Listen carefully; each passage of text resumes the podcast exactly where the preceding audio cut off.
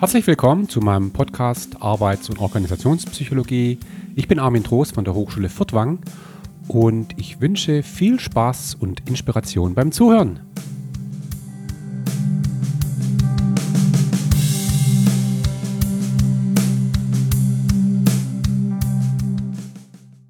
Ja, herzlich willkommen zur dritten Episode rund um das Thema freiwillige Kündigung und Loyalität. Und in dieser Episode geht es jetzt so um das ganze Thema der Analyse, Prognose, Diagnose von freiwilliger Fluktuation. Und ich möchte ein paar praktische Implikationen hinten anstellen. Und beginnen wir mal mit dem ganzen analytischen Teil. Und da gibt es natürlich in der Praxis eine, ein Best Practice, könnte man sagen, oder eine Methode, die sehr verbreitet ist, nämlich das Exit Interview. Austrittsgespräch oder wie auch immer. Das funktioniert im Grunde so.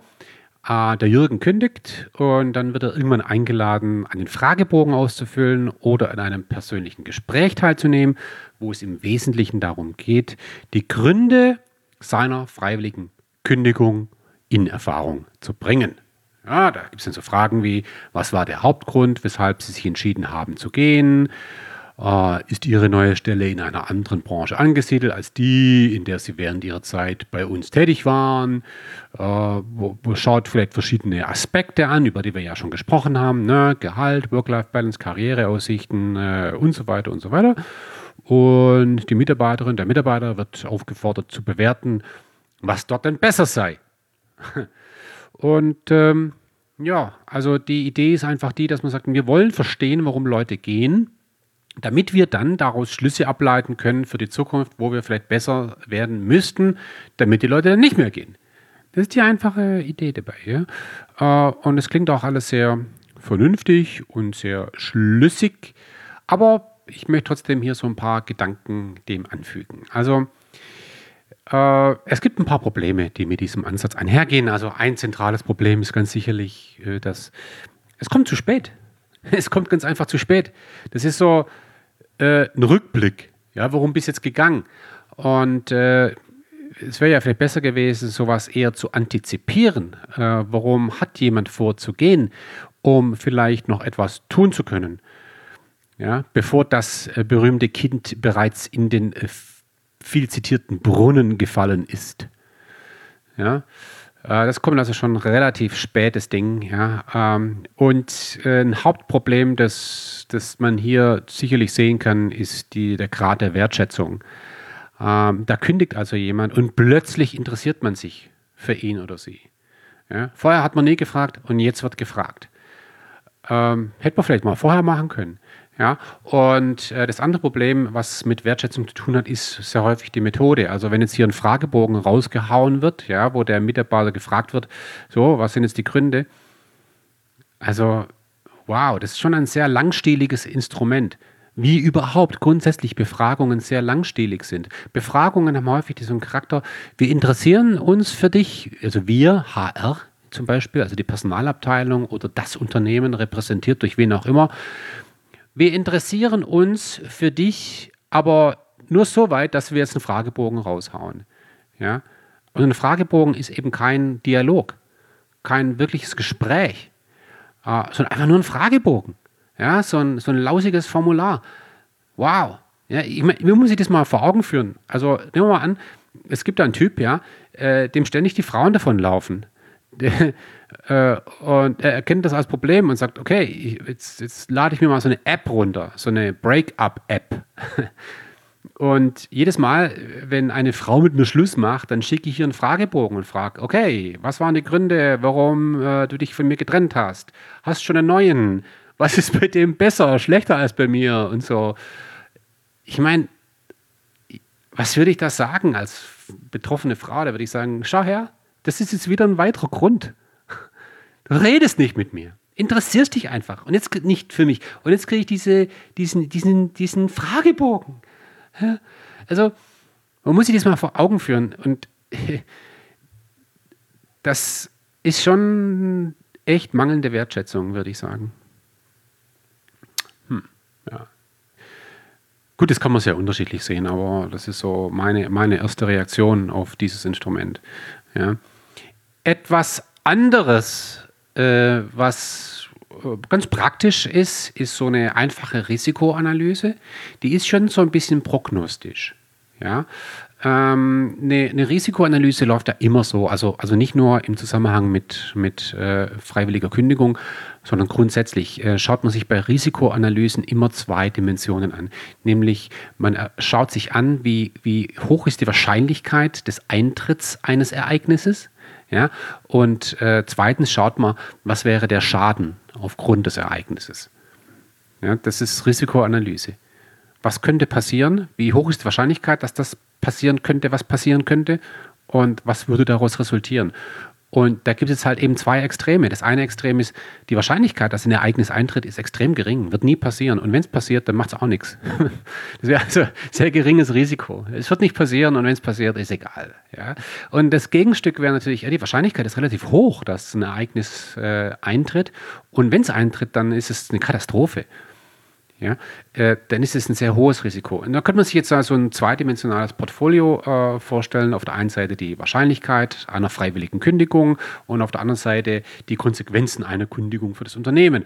Und die Inhalte dieses Portfolios, wenn man jetzt so will, sind die Mitarbeitenden. Ja? Und dann haben wir halt Mitarbeiter, wo wir wissen, oh, die Wahrscheinlichkeit, dass der Jürgen geht, ist ziemlich hoch. Ja?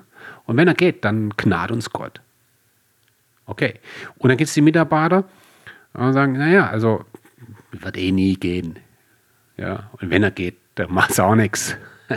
Ja, also, da kann man jetzt ja mal zum Beispiel in einem Führungsteam mal die Leute durchgehen äh, in einem Flipchart und sagen, wen sehen wir wo. Um dann mal zu sagen, okay, hey, beim Jürgen, wenn der geht, ist eine Katastrophe und es ist gar nicht so unwahrscheinlich, dass der geht, dann, dann müssen wir irgendwie gucken, ja, den müssen wir den müssen wir jetzt eincremen. den müssen wir uns irgendwie warm halten, ja. Don't mess with Jürgen. Ja, ich weiß ganz pragmatisch jetzt. Ja. Welche Leute wollen wir unter keinen Umständen verlieren? Ja, und wie wahrscheinlich ist es? Also, zu wissen, wer sind diese fünf? Wäre schon mal für so ein mittelständisches Unternehmen schon mal eine, eine, wertvolle Überlegung. Jetzt kommt natürlich wissenschaftlich die Frage, ja, aber woher wissen wir denn, äh, wie wahrscheinlich es ist, dass jemand geht? Ja, das wissen wir häufig nicht. Und solche Dinge werden ja, also je nach Unternehmen übrigens, äh, sehr unterschiedlich auch thematisiert. Es gibt Unternehmen, die gehen da wahnsinnig offen damit um. Äh, äh das ist klar, dass jemand irgendwann geht. Ja? Und bei anderen Unternehmen ist es der Hochverrat. Äh, und da redet man darüber nicht. Ja? Ähm, also da, das ist ein kultureller, vielleicht sogar struktureller Unterschied zwischen Unternehmen. Aber es, es ist trotzdem so, dass eine freiwillige Kündigung selten vom Himmel fällt. Ja, also wenn dann jemand kündigt, dann ist es sehr häufig so, und es ist jetzt wirklich so Alltagspsychologie. Das ist nicht wissenschaftlich, was ich sage, das ist rein pragmatisch. Ja. Ähm, man wird dann sagen, ja, das hat sich doch angekündigt. Es war doch klar, dass der Jürgen irgendwann kündigt. Das wussten wir doch, oder? Das wussten wir doch, oder? Ja. Und ja, woher wussten wir denn das? Und manchmal mache ich in Workshops so mit Führungskräften auch so eine kleine Übung. Da machen wir einfach einen Flipchart auf und, und, und frage ich einfach in die Runde: Sag mal, woran erkennt ihr, ob jemand gehen wird? Und da sprudeln die. Ja? Da, da, da, kommen einfach offensichtliche Dinge. Ja, also wenn jemand seine Leistung plötzlich reduziert und du merkst, wow, da, da lässt jemand nach, ja, da scheint das Commitment ein bisschen einzuschlafen. Ja, oder jemand ist ganz häufig so kurzfristig krank. Ich weiß das ist eine, eine, eine zynische äh, äh, Aussage. Es gibt Menschen, die sind wirklich krank, wenn sie einen Tag fehlen. Aber wir wissen andererseits auch, dass Kurzzeitkrankheiten häufig eine unterschiedliche Motivation haben als Langzeitkrankheiten. Also wenn jemand immer montags krank ist, dann ist es häufig motivational. Das soll jetzt nicht heißen, dass, wenn Sie am Montag krank waren, dass Sie geringere Motivation haben. Beileibe nicht. Aber insgesamt interpretiert man die dahinterstehenden Motivationen häufig in dieser Weise und das vielleicht auch nicht ganz zu Unrecht. Ja. Ah, jemand begibt sich in so eine Art zwischenmenschliche Isolation. Ja, hey, in der Vergangenheit ist der Jürgen immer mitgegangen zum Kegeln und er war jetzt schon lange nicht mehr dabei, ne? Was ist denn los? Und zum Mittagessen, ja, der geht gar nicht mehr mit. Und ja, bei der letzten, beim letzten Betriebsausflug, der ja freiwillig war, samstags, ja, beim Joggen, wir machen ja so Firmenjogging, ja, Firmenhiking, Firmenbiking, ja, ist er schon lange nicht mehr dabei gewesen, so, ja. Äh, oder jemand jemand klagt immer wieder über Dinge, ja? Beschwerden über Bedingungen im Unternehmen, sei es über die Arbeit, über Ziele, Abläufe, Kollegen, Führung, was auch immer, ja? Äh, äh, oder verweist darauf, wie toll die Dinge doch woanders seien. Ja, äh, die, oder, oder hey, der Jürgen, früher war es immer so, wenn es darum ging, irgendwas zu machen, eine Extrameile äh, zu gehen, dann war der immer der Erste, der die Hand gehoben hat. Ja, macht er irgendwie gar nicht mehr. Ja, das muss man den irgendwie immer so antreiben. Ja, und hat auch immer wieder gesagt, dass ja, die Perspektivlosigkeit sei hier doch relativ groß. Ja. Äh, Vielleicht auch sowas wie, äh, äh, da hat jemand plötzlich sein LinkedIn-Profil auf Vordermann gebracht. In solche Dinge. Ja. Äh, das ist jetzt alles super, super pragmatisch. Ja. Und ich glaube, eine Führungskraft, die merkt doch sowas. Äh, also wirklich pragmatisch jetzt. Und das ist auch, sag mal, in einer romantischen Beziehung ja, äh, doch häufig auch nicht anders. Ja, also wenn jemand eine Beziehung beendet, das darf nicht vom Himmel fallen, sowas, sondern man merkt es doch vorher. Das kündigt sich doch irgendwie an. Ja, wie kündigt sich sowas an? Ja, da gibt es halt Dinge, die passieren vorher. Und es gibt Dinge, die werden vorher irgendwie gesagt oder auch nicht gesagt und irgendwann ist dann soweit. Ja. Es gibt aber natürlich auch im Zuge von künstlicher Intelligenz zunehmend quantitative Methoden, äh, verschiedene Prädiktoren auch äh, analytisch zu ermitteln. Und was hier natürlich zum Zuge kommt, ist ein Klassiker der multivariaten Statistik, nämlich die, die multiple Regressionsanalyse. Ja, multiple Regression heißt, es gibt ganz viele unabhängige Variablen, Prädiktoren können wir die auch nennen, und es gibt eine abhängige Variable, nämlich die Fluktuationstendenz. Und man fragt sich jetzt einfach, okay, welche Faktoren haben einen Einfluss in welcher Weise auf die Fluktuationstendenz eines Menschen?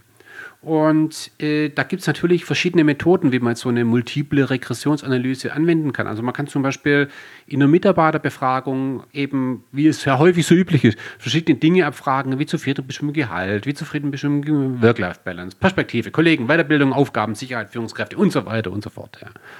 So, und dann stellt man noch eine zusätzliche Frage. Erwägen Sie ernsthaft, das Unternehmen im Laufe der kommenden zwölf Monate zu verlassen? Ja, und ähm, so eine Befragung ist ja häufig anonym, aber man hat dann trotzdem die Daten ja, für jedes Individuum. Jetzt kann man diese Daten in so eine multiple Regressionsanalyse reinschieben und dann schauen, welches Gewicht haben die verschiedenen Prädiktoren im Hinblick auf die Vorhersage der Fluktuationstendenz. Äh, was man dann bekommt bei der multiplen Regression sind sogenannte Beta-Gewichte. Da wird also jeder Prädiktor entsprechend gewichtet in der Vorhersage einer abhängigen Variable, in dem Fall Fluktuationstendenz. Und wir wissen übrigens, dass die äh, artikulierte Fluktuationstendenz, ja, gemessen über die Frage, die ich gerade genannt habe, dass die eine relativ hohe prädiktive Validität hat in Bezug auf die tatsächliche Kündigung. Es ist schwer zu sagen, wie hoch die wirklich ist, aber äh, ich habe so eine Zahl im Hinterkopf von Punkt 7. Ja. Also ähm, hohe prädiktive Validität. Und äh, im Zuge von künstlicher Intelligenz gibt es jetzt natürlich Unternehmen, die, die da gar nicht so sehr auf Befragungen ähm, sich, sich verlassen, sondern tatsächlich versuchen, verschiedene Indikatoren in so ein Modell mit aufzunehmen. Ja, man versucht also äh, über Big Data, also über, über massenhafte, zunächst unstrukturierte Daten, irgendwelche Prädiktoren Faktoren zu destillieren, die scheinbar irgendwie eine Vorhersagekraft haben auf die Fluktuation. Und da kommen vielleicht solche Dinge gerade zum Tragen. Ne? Also äh, mehrere schlechte Beurteilungen beim Performance Review, bei der Leistungsbeurteilung in den letzten Jahren, ein, ein optimiertes LinkedIn-Profil, häufige Besuche von Karriereseiten, äh, häufige äh, also Zunahme von äh, Kurzzeiterkrankungen, äh, ein, ein schwacherer Mailverkehr, eine längere Responsezeit auf, äh, auf Mails. Also das erfordert natürlich eine brutalstmögliche Transparenz unterschiedlichster personenbezogener Daten. Jetzt nimmt man diese ganzen Daten, ja, die zunächst mal überhaupt keinen Sinn ergeben, schiebt die in eine Analyse rein und versucht dann eben ein prädiktives Modell zu entwickeln und zu sagen, ey, pass mal auf, wir haben herausgefunden, dass wenn jemand das tut, das tut und das tut, dann ist die Wahrscheinlichkeit so und so hoch, dass jemand kündigen wird. Ich frage mich also, da träumen ja viele davon. Und das ist auch so ein Paradebeispiel für, für äh, People Analytics. Ja? Äh, die Frage ist dann natürlich, wenn man so etwas macht, wie man mit diesen Ergebnissen umgeht. Ja?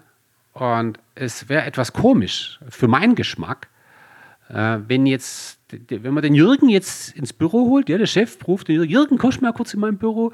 Also, wir haben festgestellt, oder das System hat festgestellt über einen Algorithmus, dass du offenbar eine hohe Fluktuationstendenz haben musst. ja, und dann fragt der Jürgen, ja, und wie kommt er jetzt da drauf? Ja, der Algorithmus. der sagt das. So, ja, okay, was Algorithmus? Und was hat der da? Und was hat der da ermittelt, der Algorithmus? Ja, das wissen wir nicht. Das ist eine Blackbox. Ja, der, der, ändert sich übrigens auch jeden Tag. Der lernt da dazu, ne? Machine Learning und so weiter. Kennst du ja, ne? Ja, das ist schon. Äh, ja. Ich argumentiere jetzt gerade nicht wissenschaftlich, ne? das merkt man, ja? sondern ich argumentiere jetzt eher sagen wir, empathisch. Und es beschleicht mich ein Gefühl der Verstörung, wenn ein Unternehmen das tatsächlich so täte. Also wirklich Entscheidungen ableitet aus einer Analyse, wie ich sie gerade beschrieben habe.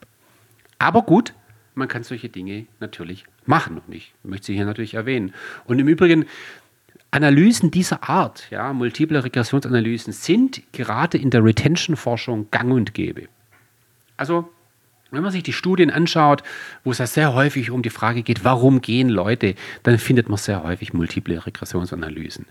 Und tatsächlich, um vielleicht mal, äh, das ist jetzt nicht meta-analytisch, was ich jetzt sage, sondern es ist eher so ein Eindruck aus den Studien, die mir über den Weg gelaufen sind, kann man sehen, dass es so zwei Faktoren gibt. Einer ist naheliegend und der andere Faktor, der überrascht zunächst. Also ein Faktor ist tatsächlich die unmittelbare Führungskraft. Also Mitarbeiter, die sehr unzufrieden sind mit der unmittelbaren Führungskraft, haben eine höhere Wahrscheinlichkeit, dass sie das Unternehmen verlassen. Das ist so. Ähm, ein etwas überraschender Befund ist, dass dass zum Beispiel es so zu sein scheint, dass umso zufriedener jemand mit den Weiterbildungsmaßnahmen ist, ja, desto eher geht jemand. Ja. Das überrascht jetzt. Weil man ja irgendwie implizit davon ausgeht, ja Mensch, wenn doch ein Unternehmen in einen Mitarbeiter investiert, ja, in Weiterbildung, dann muss das doch der Mitarbeiter honorieren. Reziprozität ist hier wieder das Stichwort. Dann bleibt er doch eher. Naja, nee, äh, es scheint anders zu sein. Also eine Interpretation ist, dass wenn ich einen Mitarbeiter in eine Weiterbildungsmaßnahme schicke, dann honoriert er das, der findet es gut. Ja, da darf jemand ein MBA machen, da darf jemand hier tolle Schulungen äh, nutzen. Die Konsequenz ist, dass der Marktwert des Mitarbeiters gesteigert wird. Und ähm, dieser Marktwert möchte auch seinen Niederschlag finden in einer attraktiveren, vielleicht höherwertigeren Position. Und wenn der Mitarbeiter die nicht bekommt, dann, dann geht er halt woanders hin. Ja? Wir haben zum Beispiel diesen Effekt auch bei Expatriation. Ein Expatriation, also eine Auslandsentsendung, ist für ein Unternehmen eine Wahnsinnsinvestition. Wirklich. Und jetzt kommt der Mitarbeiter zurück, zwei Jahre Singapur, kommt zurück. Ah, hier bin ich wieder. Und die Kollegen, ach, wo kommst denn du plötzlich her? Du warst doch weg, oder wie war das eigentlich? Ja, ja, ich bin jetzt wieder zurück. Und dann und dieser Mitarbeiter, der zwei Jahre im Ausland war und gelernt hat wie kein anderer, möchte jetzt natürlich diese Erfahrung auch äh, gewinnbringend einsetzen in seiner Arbeitswelt. Wenn er das nicht kann, dann geht er. Ja? Also, äh, wenn Weiterbildung nicht dann auch genutzt wird, dann geht es nach hinten los fürs Unternehmen. Schau, ein ganz interessanter Befund. Den wollte ich hier an der Stelle nicht unerwähnt lassen. Ähm, ein weiterer Aspekt, auf den ich kurz eingehen möchte, ist äh, ganz interessant. Also, ähm, wenn man sich mal anschaut, äh, was so die Ursachen sind für Fluktuation, also warum die Leute gehen, dann sind diese Ursachen auf unterschiedlichen organisationalen Ebenen angesiedelt. Äh, wie muss man sich das vorstellen? Also, die Frage ist jetzt, der Grund, warum Leute gehen, ist das, hat das eine organisationale Ursache? Dann hat sozusagen die Organisation insgesamt ein Problem. Oder ist es ein, hat die, hat, hat, haben äh, freiwillige Kündigungen ihre Ursache in abteilungsspezifischen Rahmenbedingungen. Oder vielleicht äh, liegen die Ursache auf der Ebene der direkten Führungskraft. Oder, oder ist es eine individuelle Geschichte?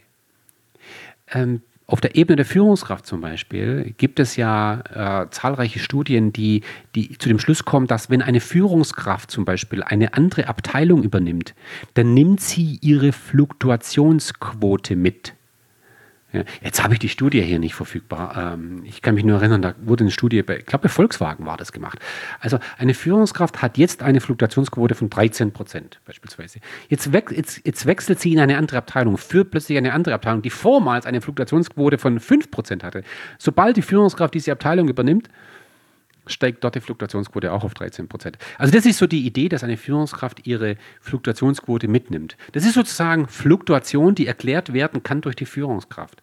Aber nicht jede Fluktuation kann komplett durch die Varianz der Führungskraft erklärt werden, sondern häufig durch die Varianz der, der, der, der Abteilungen, der Varianz der Organisation und so weiter und so fort. Das ist ja ein geschachteltes Design, wenn man das mal wissenschaftlich ausdrückt. Und das stellt sich wirklich die Frage, auf welcher Ebene sind sozusagen die Ursachen freiwilliger Fluktuation angesiedelt? Und das ist wichtig, auch praktisch betrachtet, weil hm, wenn jetzt zum Beispiel ein Unternehmen eine hohe Fluktuation hat, dann könnte man jetzt zu dem Schluss kommen, zu sagen, ja, die Organisation hat ein Problem, aber vielleicht ist es gar nicht so. Vielleicht hat diese Organisation sieben Abteilungen und von den sieben Abteilungen haben sechs gar kein Problem, aber eine schlägt wirklich durch. Ja, das ist dann sozusagen die, die, die Hölle. Da ist die Fluktuationsquote exorbitant, während in den anderen Abteilungen die Fluktuationsquote gering ist. Dann muss man zu dem Schluss kommen, nein, das ist kein Organisationsproblem, sondern es ist ein Abteilungsproblem. Diese Abteilung hat ein Problem und nicht die gesamte Organisation. Und das könnte man jetzt natürlich runterdeklinieren. Ja? Man könnte sagen, nein, das, die Organisation insgesamt hat kein Problem. Es gibt nur ein paar Führungskräfte jetzt hier in der Organisation und die sind letztendlich verantwortlich für die Fluktuationsquote, für die hohe Fluktuationsquote, die wir insgesamt haben. Ja? Wir könnten sogar noch weitergehen und sagen, nee, also auch die Fluktuation kann nicht durch äh, die Unterschiede der, der Führungskräfte erklärt werden oder durch die Unterschiede der Abteilung erklärt werden, sondern es ist ein interindividuelles Problem. Fluktuation ist ein Problem, das ähm, seine Ursache findet in individuellen Bedingungen.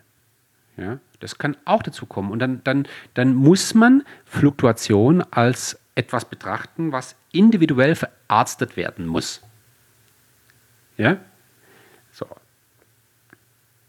Ich will jetzt nicht sagen, dass Fluktuation eine Krankheit ist, aber man würde ja zum Beispiel auch nicht sagen, ja, in einer Gesellschaft gibt es ähm, 13 Prozent von Menschen, die haben Bluthochdruck. Ja, und deshalb müssen wir jetzt die gesamte Gesellschaft mit, mit Medikamenten versorgen alle müssen das Medikament nehmen, weil wir haben ja 13 Prozent Fluktuation in der Gesellschaft. Nein, wir würden sagen, das ist ein individuelles Problem. Wer sind die Leute, die Bluthochdruck haben und dann müssen wir die individuell verarzten? Wenn wir jetzt aber umgekehrt feststellen würden, es gibt ein ganzes Dorf, das hat komplett Bluthochdruck und die ganzen anderen Dörfer nicht, dann würden wir uns eine Maßnahme für dieses Dorf überlegen. Wir sagen, was ist denn dort falsch gelaufen? Ja, das ist ein bisschen ein Beispiel jetzt so aus der, aus der Luft geholt. Aber diese Überlegung ist mir wichtig, ja, dass Fluktuation, äh, die Ursachen für Fluktuation auf unterschiedlichen Ebenen angesiedelt sein können. Und je nachdem, wo äh, das Problem angesiedelt ist, äh, muss auch die Analyse, die, die, das Verständnis der Fluktuationstendenz und die äh, Bindungsmaßnahmen unterschiedlich sein. Auf der Organisationsebene, da können wir in Bezug auf die Analyse vielleicht sowas machen wie Mitarbeiterbefragung, Exit-Interviews, Regressionsanalyse und so weiter, während auf Management-Ebene da wird man eher sowas wie Führungskräftebeurteilung mal angucken, 360-Grad-Feedback oder 360-Grad-Beurteilung äh, und auf Mitarbeiterebene eher mal so in Richtung Performance-Management gehen oder auch individuelle Entscheidungsstrategien anschauen. Ja. Äh, auch die Maßnahmen sind dann komplett unterschiedlich. Also man wird auf Organisationsebene vielleicht eher mal die strukturellen und kulturellen Rahmenbedingungen anschauen, während ja, auf Manager-Ebene, da wird man schauen, äh, müssen wir vielleicht mal die eine oder andere Führungskraft mal eine äh, Entwicklungsmaßnahme schicken. Ja, vielleicht müssen wir die Führungskräfte anders auswählen. Vielleicht braucht es dann Coaching. Äh, vielleicht müssen wir auch manche Führungskräfte wirklich austauschen, ersetzen. Vielleicht helfen auch individuelle Zielvereinbarungen mit Führungskräften. Und auf Mitarbeiterebene sind es halt so Dinge wie, naja, vielleicht braucht der einzelne Mitarbeiter ein anderes Projekt, andere Aufgaben, anderes Umfeld. Vielleicht muss man das Gehalt anpassen individuell oder individuelle Arbeitsbedingungen flexibilisieren oder was auch immer. Also je nachdem, auf welcher Ebene das Problem angesiedelt ist, wird man unterschiedliche Dinge tun. Das ist wichtig. Ja, das ist wichtig. So, und ähm, jetzt, äh, nachdem wir uns jetzt so schön über äh, freiwillige Fluktuation und Loyalität unterhalten haben insgesamt, äh, möchte ich schon mal abschließend äh, vielleicht mal so zwei Perspektiven darstellen. Äh, und die sind jetzt strategischer Art. Die habe ich jetzt ja auch dargestellt irgendwann mal äh, in meinem Buch Neue Personalstrategien zwischen Stabilität und Agilität. Bisschen Werbung darf ich auch mal. Mache ich eigentlich relativ selten. Müsste ich häufiger machen. Also nochmal, neue Personalstrategien heißt das Buch, das jeder Personalleiter haben muss, würde ich sagen. Und da habe ich ja auch ein Kapitel mal beschrieben zu dem Thema. Äh, wie, wie ist die strategische Herangehensweise an dieses Thema? Und da können unter, äh, Unternehmen eben sehr unterschiedliche äh, strategische Prioritäten haben. Und ähm, ich will mal exemplarisch durch so ein paar Dimensionen durchgehen. Ja. Ähm, und eine Perspektive lautet so, und ich will das mal so im Gesamtpaket mal kurz so darstellen, ja. Ähm, also eine Perspektive ist einfach so zu sagen, naja, also Menschen bewerben sich bei Unternehmen und die verlassen dann ihre Chefs. Das ist einfach so, ja. Und wenn die dann gehen, dann machen wir ein Exit-Interview und verstehen dann die Wechselabsichten, die analysieren wir dann, wenn es soweit ist, ja. Und wir werden auch gucken, dass wir Daten verwenden und ordentlich analysieren, um die individuelle freiwillige Kündigung so valide wie möglich vorherzusagen, möglicherweise mit künstlicher Intelligenz. Und wir sind eh der Meinung, also eine niedrige Fluktuationsquote ist eine gute Fluktuationsquote. Wir wollen nicht, dass die Leute gehen gehen. Wir erwarten wirklich Loyalität. Und, und wenn mal jemand meint, gehen zu müssen, äh, die Verräter, dann werden wir die auch verbannen. Mit denen haben wir dann auch nichts mehr zu tun. Also, ähm, also das wollen wir nicht. Und wir, wir setzen im Grunde alles dran, äh, die Leute vor dem Gehen zu schützen. Ja, wir, wir bauen Mauern um die herum letztendlich. Ne? Das merken die gar nicht. Aber äh, wir, wir gucken schon, dass die Leute nicht auf irgendwelche äh, Veranstaltungen gehen, wo sie dann von anderen angesprochen werden. Wir werden auch niemals irgendwie Bilder von Mitarbeitern auf der Website packen, ja, weil da werden die ja nur abgeworben und nee, nee, ähm, äh, wir, wir bauen da so eine Art äh, Mauer. Ja. Genau, ah, so eine Art DDR-Approach. Ja. Ähm, andere Unternehmen sehen es anders. Die sagen, naja, also Menschen binden sich eigentlich mit Menschen. Soziale Beziehungen sind essentiell. Äh, essentiell. Das ist gar nicht so der, die direkte Führungskraft. Ja. Und also warum Leute gehen, ja meine Güte, das müssen die vor allem selber wissen. Wichtig ist, dass der Mitarbeiter selbst sich im Klaren ist, warum er geht. Er ist ja erwachsener Mensch und wir hoffen einfach, dass Menschen hier elaborierte Entscheidungen fällen. Und wenn sie die fällen, dann ist es auch okay. Und also für uns gibt es auch keine Überraschungen. Also wir sprechen da ganz ehrlich über Fluktuationsabsichten. Und wenn jemand geht, wirklich es ist okay. Also davon gehen wir ja eigentlich auch aus. Ja, äh, äh, und, und wenn jemand geht, dann, dann, dann sehen wir in der Fluktuation eigentlich eine Chance, weil ich meine, daraus werden ja irgendwie Partner oder Kunden.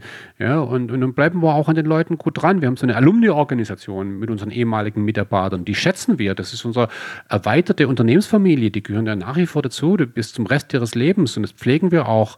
Ja, und, und ja, wenn die Leute gehen, das ist total okay für uns. Ja, ich meine, die gehören uns nicht.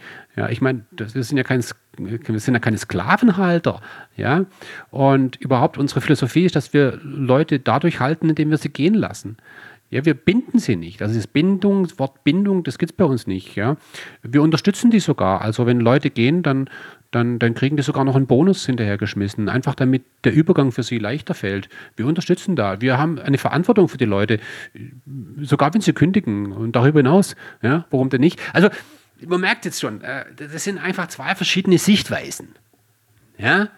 Ähm, und ähm, die kann man so mal gegenüberhalten. Und ich würde wirklich, äh, wenn ich mit einem Unternehmen auch zusammenarbeite zu dem Thema Mitarbeiterbindung, dann würde ich immer relativ frühzeitig auch mit dem Unternehmen daran arbeiten, herauszufinden, äh, mit welcher Philosophie ihr auf das Thema, äh, auf, wie, mit, welcher, mit welcher Philosophie ihr an dieses Thema herantreten wollt langfristig.